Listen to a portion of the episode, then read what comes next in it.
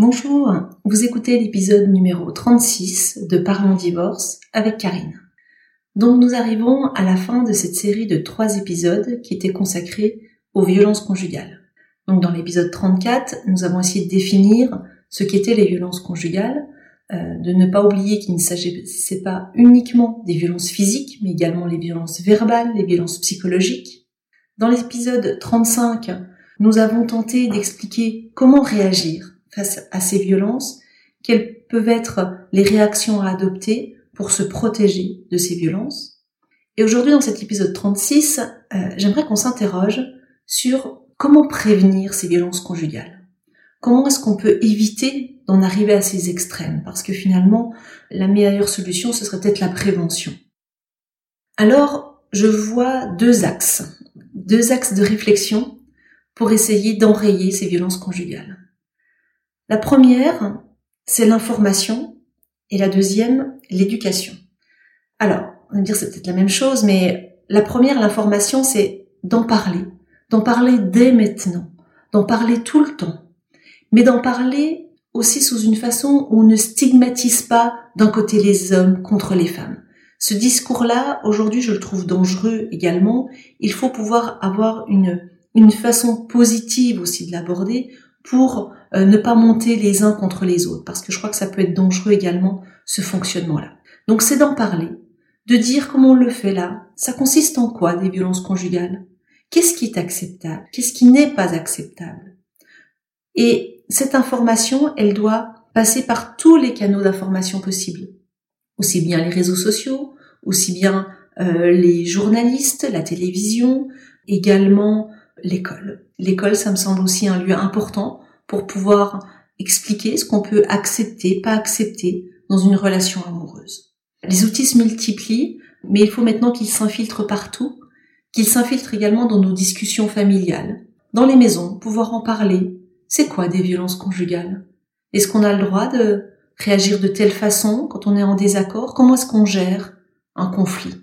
Je crois que ce sont des sujets qui sont parfois un peu tabous, il hein, faut le dire, mais dont il faut parler. Donc la première façon de le prévenir, c'est de parler, de donner l'information, et ne pas se voiler la face en disant que ça n'existe pas. C'est vrai que c'est des sujets qui sont durs quand même, qui sont difficiles et, on préférerait que ça n'existe pas. Sauf que la réalité, elle est autre, ça existe, on ne peut pas faire comme si ça n'existait pas. Et la meilleure façon de l'enrayer, c'est d'en parler. Et puis, il y a une autre façon aussi peut-être euh, d'enrayer ce système des violences conjugales, c'est peut-être dans la façon d'élever nos enfants. Et je crois qu'il faut qu'on apprenne à être peut-être un peu critique sur la façon dont, dont, on procède parfois, dans la manière dont on élève nos enfants. Il faut peut-être qu'on reconnaisse nos propres erreurs. Euh, alors c'est sans se flageller, mais voilà, de constater que peut-être que la façon dont on élève les enfants, alors on voit les changements maintenant, on arrive vers l'éducation positive, mais si, on regarde de façon objective, parfois on a pu succomber un petit peu de chantage dans l'éducation, en disant bah si t'es pas gentil, tu n'auras peut-être pas les cadeaux de Noël. Ce système de chantage, il peut exister. Parfois une fessée également. Et je crois que quand on parle des violences conjugales, on comprend l'importance de ne pas tomber dans ce système-là et dès la plus jeune enfance à un enfant mettre de l'autorité par le biais du chantage, c'est faire rentrer dans sa tête que finalement, bah, le chantage, c'est un moyen de négociation. C'est aussi avec une fessée, lui faire rentrer dans la tête que finalement, bah, c'est acceptable. Une fessée, c'est pas si grave puisque la personne qui est le plus important pour moi m'a mis une fessée. Donc, euh, c'est quelque chose qui rentre dans l'ordre des choses. Donc, de changer aussi notre mode éducatif vis-à-vis de nos enfants sur la façon dont on pose une autorité, la façon dont on veut poser des règles, peut avoir une implication et un changement de comportement à l'âge adulte. Donc attention, nous, en tant que parents, sur la façon dont on élève nos enfants. Et puis on peut aller aussi un petit peu plus loin. Pour aller plus loin, euh, j'ai découvert un livre, un livre euh, d'Aurélia Blanc, un livre vraiment intéressant qui nous explique comment élever nos garçons pour en faire des hommes féministes. Ce livre, je l'ai découvert parce que j'ai la chance de faire partie euh, d'un groupe de parole qui est animé par euh, Framboise Poulet au sein de l'association Questions de parents. Je vous invite d'ailleurs vraiment à aller voir euh, ce que Framboise Poulet fait. Elle a un blog et puis elle édite des livres qui aident parents et enfants, qui sont vraiment passionnants et intéressants. Et c'est elle qui m'a fait découvrir ce thème, qui m'a vraiment touchée et qui m'a interpellée, mais également en tant que maman. Donc, on a travaillé une soirée sur ce livre d'Aurélia Blanc qui s'appelle Tu seras un homme féministe, mon fils. Alors pourquoi c'est important ce livre? Et puis pourquoi il participe à mon sens aussi à éviter les violences conjugales? C'est peut-être de prendre conscience qu'on a un modèle euh, qui est très ancien, hein, un modèle patriarcal. On vit sous un, un système où on a toujours mis quand même un petit peu en haut de la pyramide l'homme et puis en dessous la femme. Et tout dans notre modèle éducatif s'est mis en place autour de système patriarcal. Et ce système patriarcal a ensuite des conséquences dans une vie de couple. D'où l'importance de sortir de ce, système patriarcal.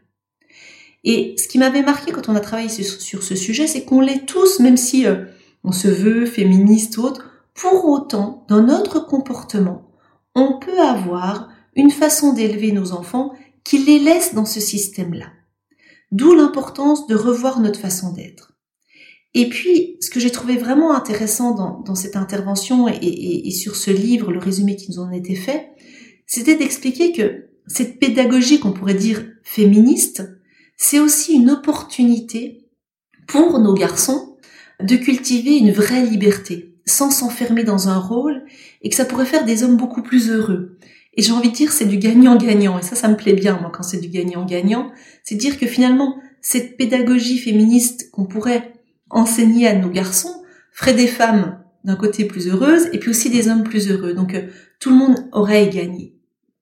Donc, pour pouvoir inverser un peu cette pédagogie et puis avoir une autre approche, il faut prendre conscience de notre propre fonctionnement. Et je vais vous donner des exemples qui vous parleront peut-être quand on a des enfants petits euh, qui se mettent à pleurer. C'est souvent qu'on entend euh, bah, un garçon, euh, un garçon ça pleure pas. Alors c'est peut-être une petite phrase, on dira qu'on a tous entendu, qu'on peut lancer un peu facilement. Mais cette petite phrase, elle a des conséquences lourdes. Elle a des conséquences lourdes parce qu'elle place le garçon dans quelqu'un qui ne peut pas pleurer, qui ne peut pas être triste, qui ne doit pas avoir ce genre d'émotion, et en gros, on va quelque part cloisonner et l'enfermer dans un rôle. Souvent, si un, garçon pleure, la seule chose qui pourrait justifier les pleurs d'un garçon, c'est l'émotion de colère. Une fille, par contre, ça sera plutôt parce qu'elle a peur, l'émotion de, la peur, mais pas de la colère. Et donc, vous voyez déjà comment, comment on met chacun dans des compartiments. Et à partir de là, on met forcément, on réinstaure ce que j'appelle ce système patriarcal. Et bien sûr qu'un garçon, ça a le droit de pleurer. Et il faut leur répéter qu'ils ont le droit d'avoir ces émotions-là et il faut les accueillir. Si on veut justement que ce garçon ait, puisse exprimer sa sensibilité, puisse également accueillir la sensibilité de sa femme. Donc vraiment, la façon dont on éduque nos garçons euh, est importante. Souvent, on le voit, pour vous donner un autre exemple, on va valoriser la gentillesse pour une fille, mais pour un garçon, pas tellement on va dire d'un garçon, bah, tu as vu comme tu es costaud. Mais on va pas valoriser éventuellement sa gentillesse. Alors que si on valorise la gentillesse pour un garçon, il va se dire que c'est un comportement qui est positif et il va pouvoir ensuite le renouveler. Donc, c'est important de pouvoir valoriser tous les types d'émotions, qu'on soit fille ou garçon. Ayons conscience, nous, parents, de notre propre fonctionnement pour pouvoir donner une autre éducation à nos enfants. Alors ça va très loin, hein. ça va également dans tout ce qui est les jeux pour enfants. On le voit, hein, on est encore très euh, jeu garçon, jeu fille. Euh, il faut pouvoir euh, ouvrir et offrir les mêmes jeux filles ou garçons. Un garçon qui joue à la dinette, faut, ça peut être source de richesse pour lui, mais on cloisonne, on cloisonne encore beaucoup. Et tant qu'on cloisonnera comme ça, on aura du mal à se sortir de système patriarcal et qui peut amener je dis bien qui peut, pas systématiquement, mais un système de violence conjugale.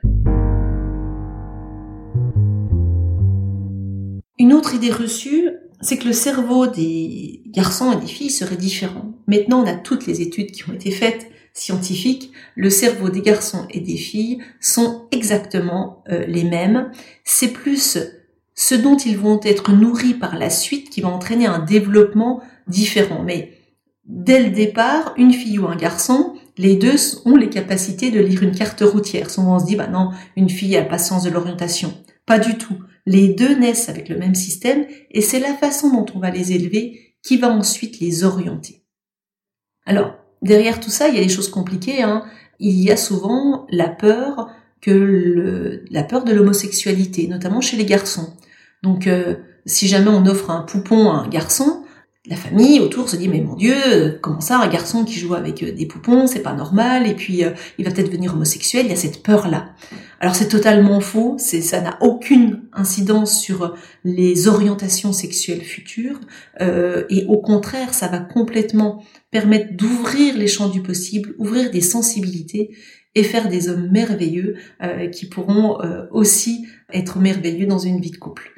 S'ensuit également, euh, à titre d'exemple, les tâches ménagères. Il faut sortir effectivement de l'image de maman qui cuisine et papa qui bricole. S'ils le font ainsi, c'est parce que c'est leur choix et que leur, c'est leur souhait également, mais il n'y a pas d'obligation d'être dans un rôle ou dans un autre. Donc, ce mode d'apprentissage, en tout cas cette nouvelle façon d'élever les garçons, et, on le voit avec l'éducation positive, tout doucement, on arrive, mais on a encore du travail. Donc je crois qu'il faut encore euh, en parler et puis lutter par rapport euh, aux schémas qu'on a, des, schémas euh, préconçus. On va pouvoir faire de la prévention sur les violences conjugales. Donc moi j'utilise ces deux outils-là. Le premier, c'est dire voilà attention élevons nos garçons comme on élève nos filles avec euh, la sensibilité, avec euh, l'autorisation d'avoir des émotions. N'ayons pas de différence entre nos filles et nos garçons. Et la deuxième chose, qui est mon cheval de bataille, c'est la gestion des conflits.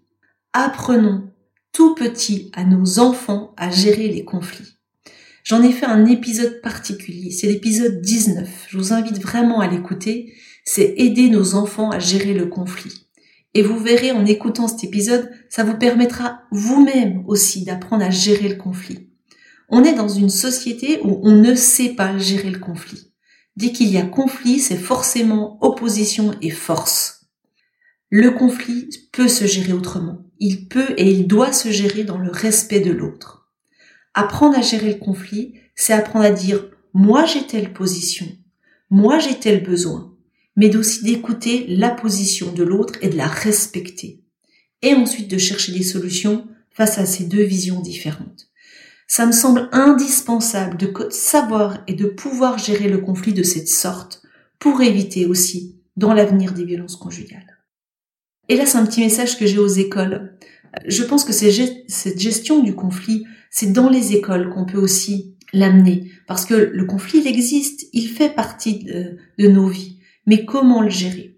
Il y a un petit livre très intéressant sur le sujet, et je vous en parle dans l'épisode 19, ça s'appelle Mange ta soupe et tais-toi, qui, reprend ces concepts-là pour justement avoir une autre approche du conflit.